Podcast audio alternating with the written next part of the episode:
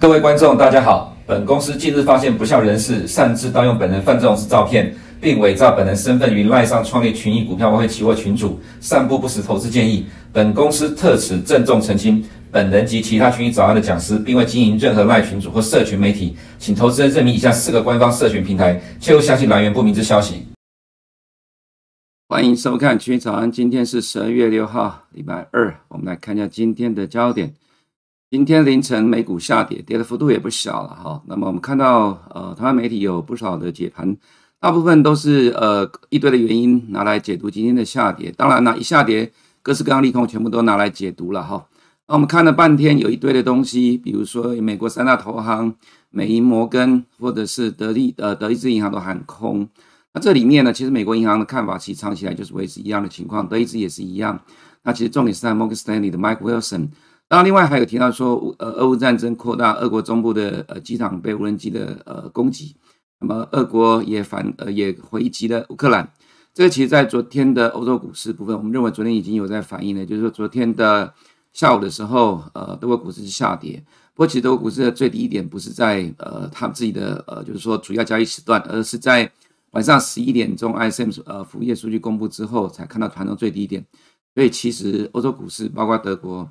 对俄乌战争的影响其实也不大，或者这么说，我个人的看法，其实俄乌战争对于欧洲股市影响，本来边际效应就在递减，其实最重要的影响还是在天然气的部分。那么欧洲今年年底结束之前，到明年一月，呃，天然气这个部分没有什么太大的问题，所以这是欧洲股市近期反弹的原因之一了哈。那当然，我们也觉得说，俄乌战争像昨天这个消息，对于欧洲股市或者今天的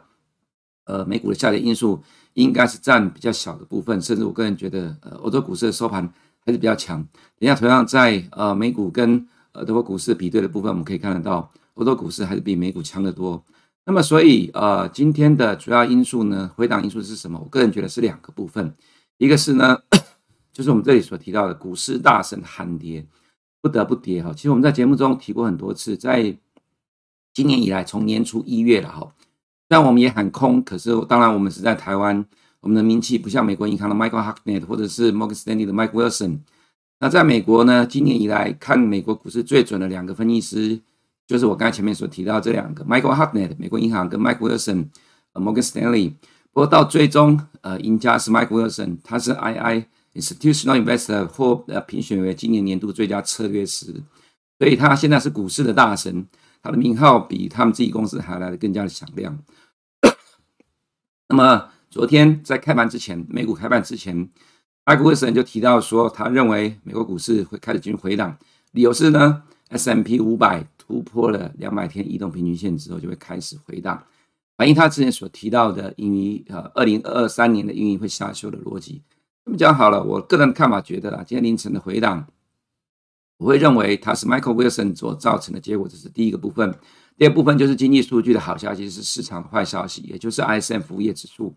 那么先提一下了哈，呃呃，另外一个是哈，市场有解到解读到说是 Nick Timiraos 他发出了推文说，呃，这个 ISM 服务业指数会让 Fed 呃利率升高到五到五点二 percent，而且在明年呃高利率水准维持很长一段时间。这个跟呃比较早之前的一般市场预估的状况都一样。我个人觉得说，其实这样的一个预估也本来就 pricing 反映在市场里面的哈。但重点在于呢，我个人认为这就是短期的震荡回档。我们先提一下 Michael Wilson 的一个理由。我们先回顾一下呃美股的一个走势。那么在指数在今年的十月十四号见到低点这一天，它其实有两个因素。第一个是 S M P 五百从今年的高点回到十月十四号这一天，呃 CPI 公布的时候跌下去，跌破了呃高点回档的五十 percent，引发了城市交易的买盘。也就是说，很多在美国不是只有看基本面，有看技术分析的，它设定从高点回档五十 percent 就启动了呃买买进的这个命令，就引发了这一波的一个反弹。那么后面呢，呃，再来到的呃十一月二号，美国时间十一月二号的 FOMC，那么他在这一天呢提到说，呃，利率升高到呃到终点利率之后，就会维持利率很长一段时间，也就是说升息的幅度慢一点，但维持高利率的时间长一点。其实今天凌晨，Nick Timiraos 所谈的内容跟十一月三号 FOMC 的内容其实大致上是一致的。那么在当天重挫之后破底破了二十天均线，又反弹上来，到了这里，呃，就是 CPI 的数据带动美股再进一步的上涨。所以我要讲的就是呢，呃，服务业的数据，ISM 服务业数据，它带来的结果，Nick Timiraos，呃，Nick Timiraos 所说的，其实大致上就是跟十一月 FOMC 提的差不多一样的情况。所以我要讲的是说，其实今天的下跌，我会把它比较，呃，在这几个因素里面，这些人所讲，呃，这些状况所造成的结果，我认为 Mike Wilson 所讲的因素可能比重比较高一点，没有办法。现在他太有名气了，既然是今年被评估为最佳的策略师，所以他讲什么，其实现在市场都会拉开耳朵去听，去看他到底在讲什么。那他当时候在这里说这里会开始反弹的理由，其实就是技术面的理由，也就是。S&P 五百跌到了两百周的移动平均线哦，两百周的移动平均线。那么来到这，当时他提到说，他认为呃 S&P 五百会反弹到四千一，四千一当时候的位置大概就是在两百天的移动平均线。这里是两百周移动平均线看到底部。那么在这个地方，呃，其实突破了两百周移动平均线，所以建议的呃逢高获利了结。这是用技术分析的角度来解读了哈。那我个人觉得说，当然。呃，这个大神现在对于美股市场有影响力，这就是我们在节目中常所说的，在台股哈，其实很少有所谓什么股市大神会对市场产生什么重要影响力，除非是呃重要的上市公司的老板，他对自己的公司的股价发出评论，呃，对公司的基本面发出评论，才会造成股价的重挫。那如果股价重挫或大涨，那如果那个个股呢，它的权重很高的话，自然会对公呃呃这个指数产生影响，很少会说有策略师。呃，喊进喊出会对于市场产生明呃明显的影响，但在美股这个市场不一样，美股是呃美国的呃投资人，呃或者说美国的呃这个历史哦，其实它是从美国人的习性，他们是崇拜英雄主义的，或者是以前我们在节目中所提过的救世主的这种观念，所以有有这个知名人士有影响力的登高一呼，它就会出现这样的一个情况。所以今天的下跌，原则上我比较倾向是 Michael Wilson 所喊出来的技术性的回档。但是呢，呃，我个人会用逻辑的角度来讲，当然会觉得说这里只是一个震荡，怎么说？因为这是一个逻辑的变化，在这里是技术分析所引发的一个买盘，到了这里其实变成是呃，这个对于明年的一个降息的预期变得更加的强烈，还有升级终点的预期。那么另外就是呃，通货膨胀大幅度的下跌。你去回想一下十二月一号鲍尔的谈话，那么其实很多人说那天是故意拉的，鲍尔谈话其实并不鹰派，并不鸽派。其实你去看里面的内容，其实鲍尔我个人认为是鹰派的，因为他有提到不希望美国经济衰退，这是第一个。他有提到美国的通货膨胀在明年呃上半年会显著的看到通膨下滑，只是在这通货膨胀里面，他看到的是工资类的部分，呃还没有看到呃往下的一个迹象。所以其实看整个内容来看的话，原则上我会把它当做是一个鸽派解读。所以这一波的回档，包括在这里十一月十号，就是我们一直在强调的 CPI 跌到七点七之后。他确认了，在明年的上半年，美国通膨大幅下滑的预估，连呃 Fed 自己都这样认为，所以才会有延续的这一波的反弹。所以我要讲的是，从这里刚开始的技术分析的引发的买盘，到这里变成是逻辑转变，认为二零二三年的上半年通货膨胀快速大幅的下滑，也是升息的终点，引发的买盘。所以在这个地方，呃，两百天移动平均线，其实如果看道琼，已经远超过两百天移动平均线了。所以，对于今天的解读来看的哈，原则上就是我讲的，我认为这是逻辑面的修正调整，也就是呃呃对，这呃逻辑面仍然维持原来不变，但是呢，它是技术面的调整，也就是股市大神的喊跌，所以造成了筹码面暂时的出现的调整的一个情况，不得不跌了哈。当然，如果严守纪律的话，呃，投资人你还是可以就你所看到的跟我所看到的技术分析去做出你想要做的动作，这是从严守纪律的角度来讲。但是对我们从呃基本面的逻辑角度而言，我比较从逻辑的角度来出发。没有看到逻辑转变之前，我当然不会去改变方向。所以意思的指的就是说，目前的美股它反映的是二零二三年的通货膨胀预期大幅度的下滑跟升息终点。事实上，你如果等一下看到利率期货的变动，或者是呃 OIS 来讲，其实也没什么变化。所以我会从逻辑面的角度来讲，这就是暂时的回档。或者是说，短线涨多之后，应呃这个市场要求暂时的震荡而已。毕竟，呃，在这个礼拜五还有 PPI 的数据，下礼拜二还有 CPI 的数据，呃，这两个数据原则上对市场还是正面的，所以我会说这是正呃暂时的震荡拉回整理了哈。再来就是第二个部分，呃，经济数据的好消息是市场的坏消息。我们来看一下昨天晚上公布的 ISM 服务业指数是在十一月的数据，里面新订单是继续的破底了，不过呃，整个指数呢，它是反弹到五十六点五，那这比预期的五十三点五呢，增加了三呃三点，这个其实比呃应该来讲，这是很高的一个 surprise。那前期是五十四点四啊，原本市场预期会变得更糟，结果没有想到反而变得更好。这个变得更好是跟前一个月来比较而言。那么呃，上个礼拜五的非农业就业人口数据，它是一个 surprise，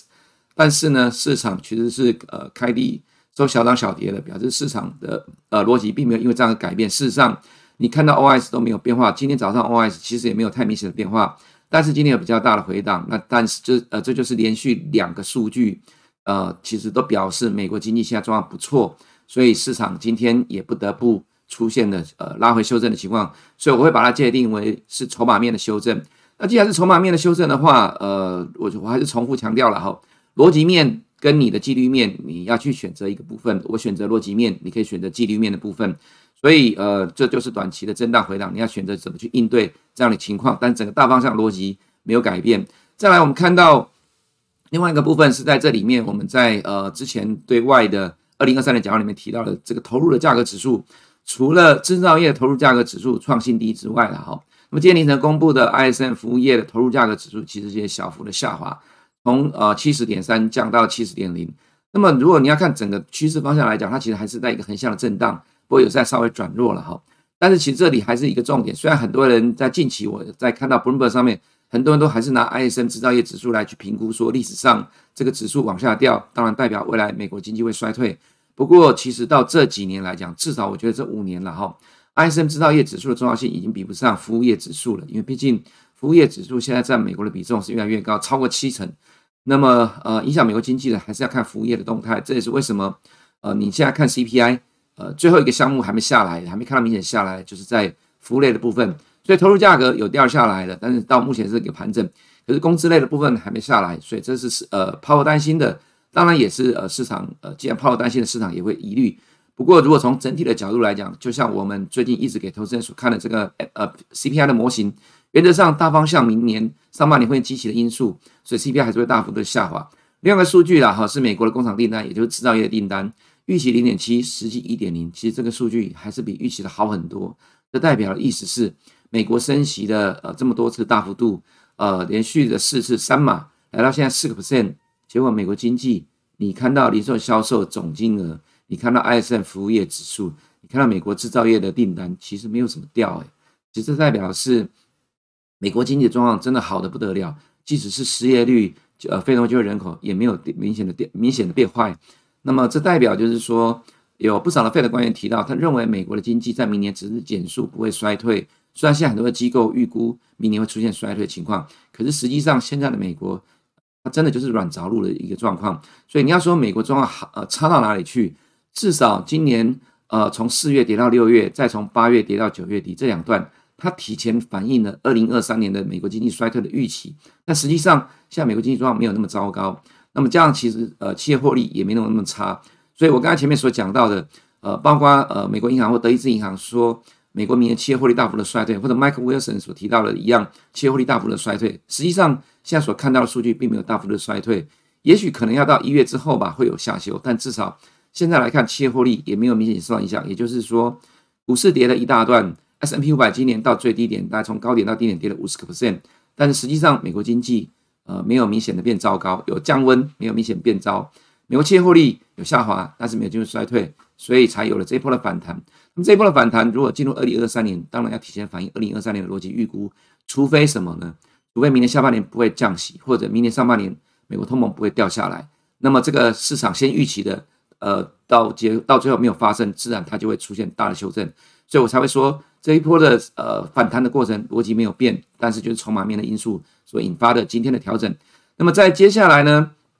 呃，就是这个礼拜五的数据哈，PPI 预期是七点二，前期是八点零，降了零点八 percent。核心 PPI 预期是四点七，较前期五点四也是大幅度的下滑。另外一个是呃下个礼拜三呃下礼拜二要公布的十一月 CPI，这我们昨天所提过了哈。所以，呃，接下来我们看到几个图表的部分，大概就可以去呃证实我们刚才所讲到，其实即使今天的下跌，市场担忧 ISM 服务业指数或者是 Michael Wilson 的一个谈话，但其实呃从数据上来讲，有终点利率有往上调升一点，到从昨天的四点九到今天五点零，那到年底呢，市场还是仍然会仍然认为会降息的哈。那么对于呃预估的部分来，呃通膨预估部分，呃当然这不会有太明显太快，短期之内就有变化。原则上，我们认为明年上半年美国的通膨下滑的趋势没有改变，这个逻辑在短期之内，可能到明年的一月结束之前都不会有变化的情况之下，因为呃下礼拜二 CPI 就要就要公布了，这公布完之后，呃这些机构数据还做调整，原则上我觉得不会有什么明显的变化了。所以至少在明年一二月结束之前，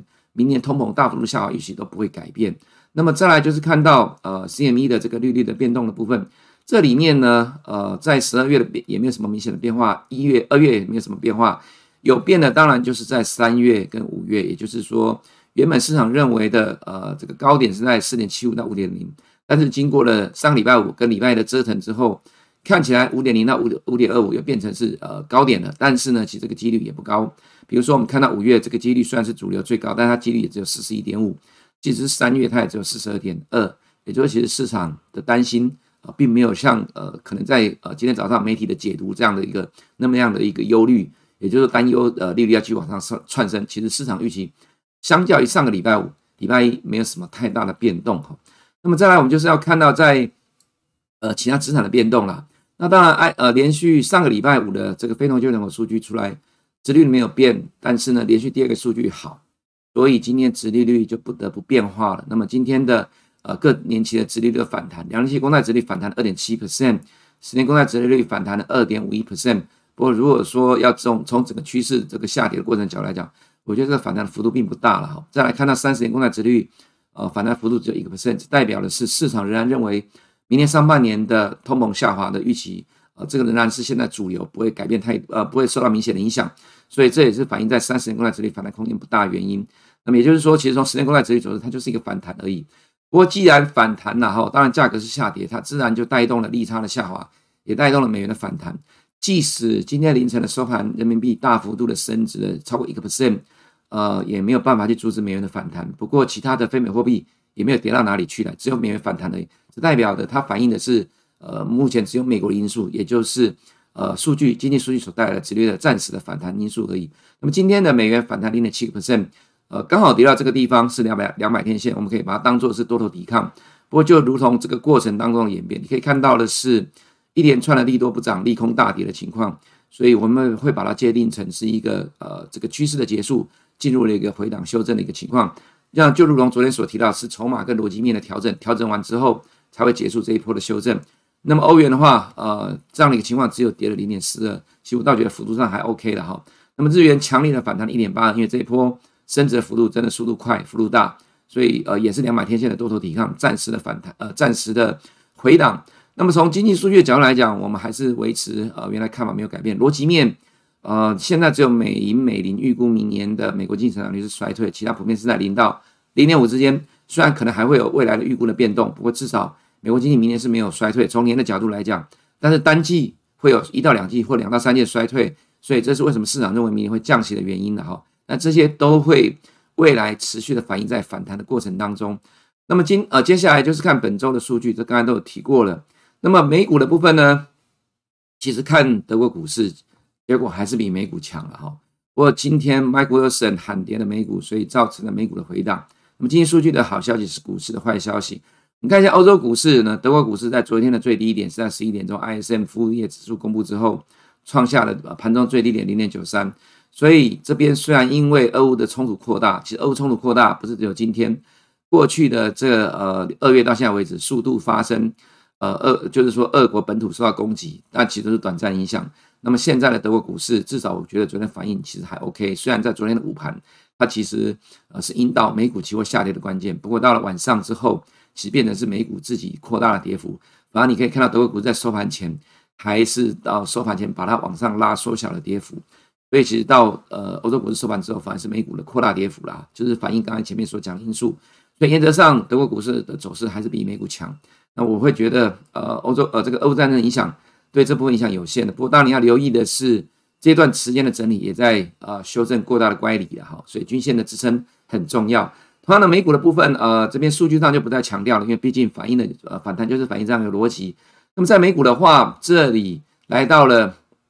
八月十六号的高点，呃，开始震荡。那么这一波的美股反弹，道琼最强，沿着十天的均线往上走。那么所以我会说了哈，其实逻辑面还没有改变。但是如果你严守纪律的话，当然你就会看均线。那么这一波道琼最强，十天线呃没有破，不过呢指数上来讲，呃十天线是破了又弹，指数上二十天线没有破。不过如果严守纪律的人的话，你就会看到细节的部分，那你只有自己就会该决定怎么做了。我个人觉得逻辑面是没有改变，就是说呃这一波的反弹其实还没有结束，只是一个回档整理。但是里面最强的几档股票，比如说高盛，啊，这一波以来带领了呃道琼的反弹，高盛今天破了二十天移动平均线，所以我刚才才会说严守纪律的话，你就要去稍微的留意一下这个部分的一个状况。JP Morgan 也是一样的情况。那么其他的科技股的部分，呃，有回档幅度比较大，当然也跟殖率上涨反应有关。呃，我们还是强调了哈，要等到明年升息末段的时候，可能科技股才会有比较明显的反应，或者是说。